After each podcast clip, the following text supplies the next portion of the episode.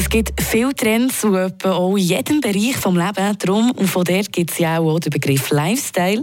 Heute Morgen da reden wir über einen Menstruationszyklus. Und auch gerade in diesem Bereich gibt es einen neuen Trend.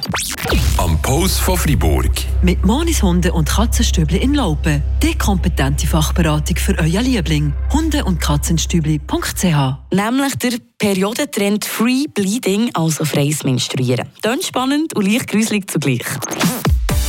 Zuerst einmal lassen wir doch eine Fachperson Free Bleeding erklären.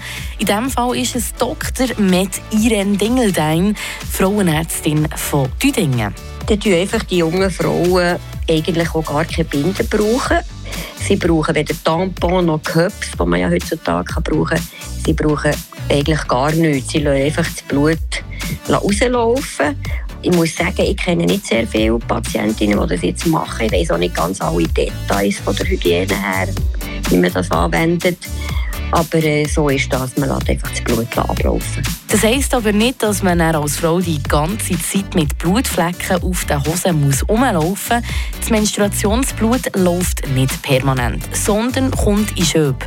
Beim Free Bleeding lernt man rechtzeitig zu spüren, wenn sich wieder ein Schub anbahnt. So kann man rechtzeitig ein WC suchen und das Blut näher abfließen. Viele Frauen, die bisschen Übung haben, gelingt es sogar, das Blut ein bisschen zu halten.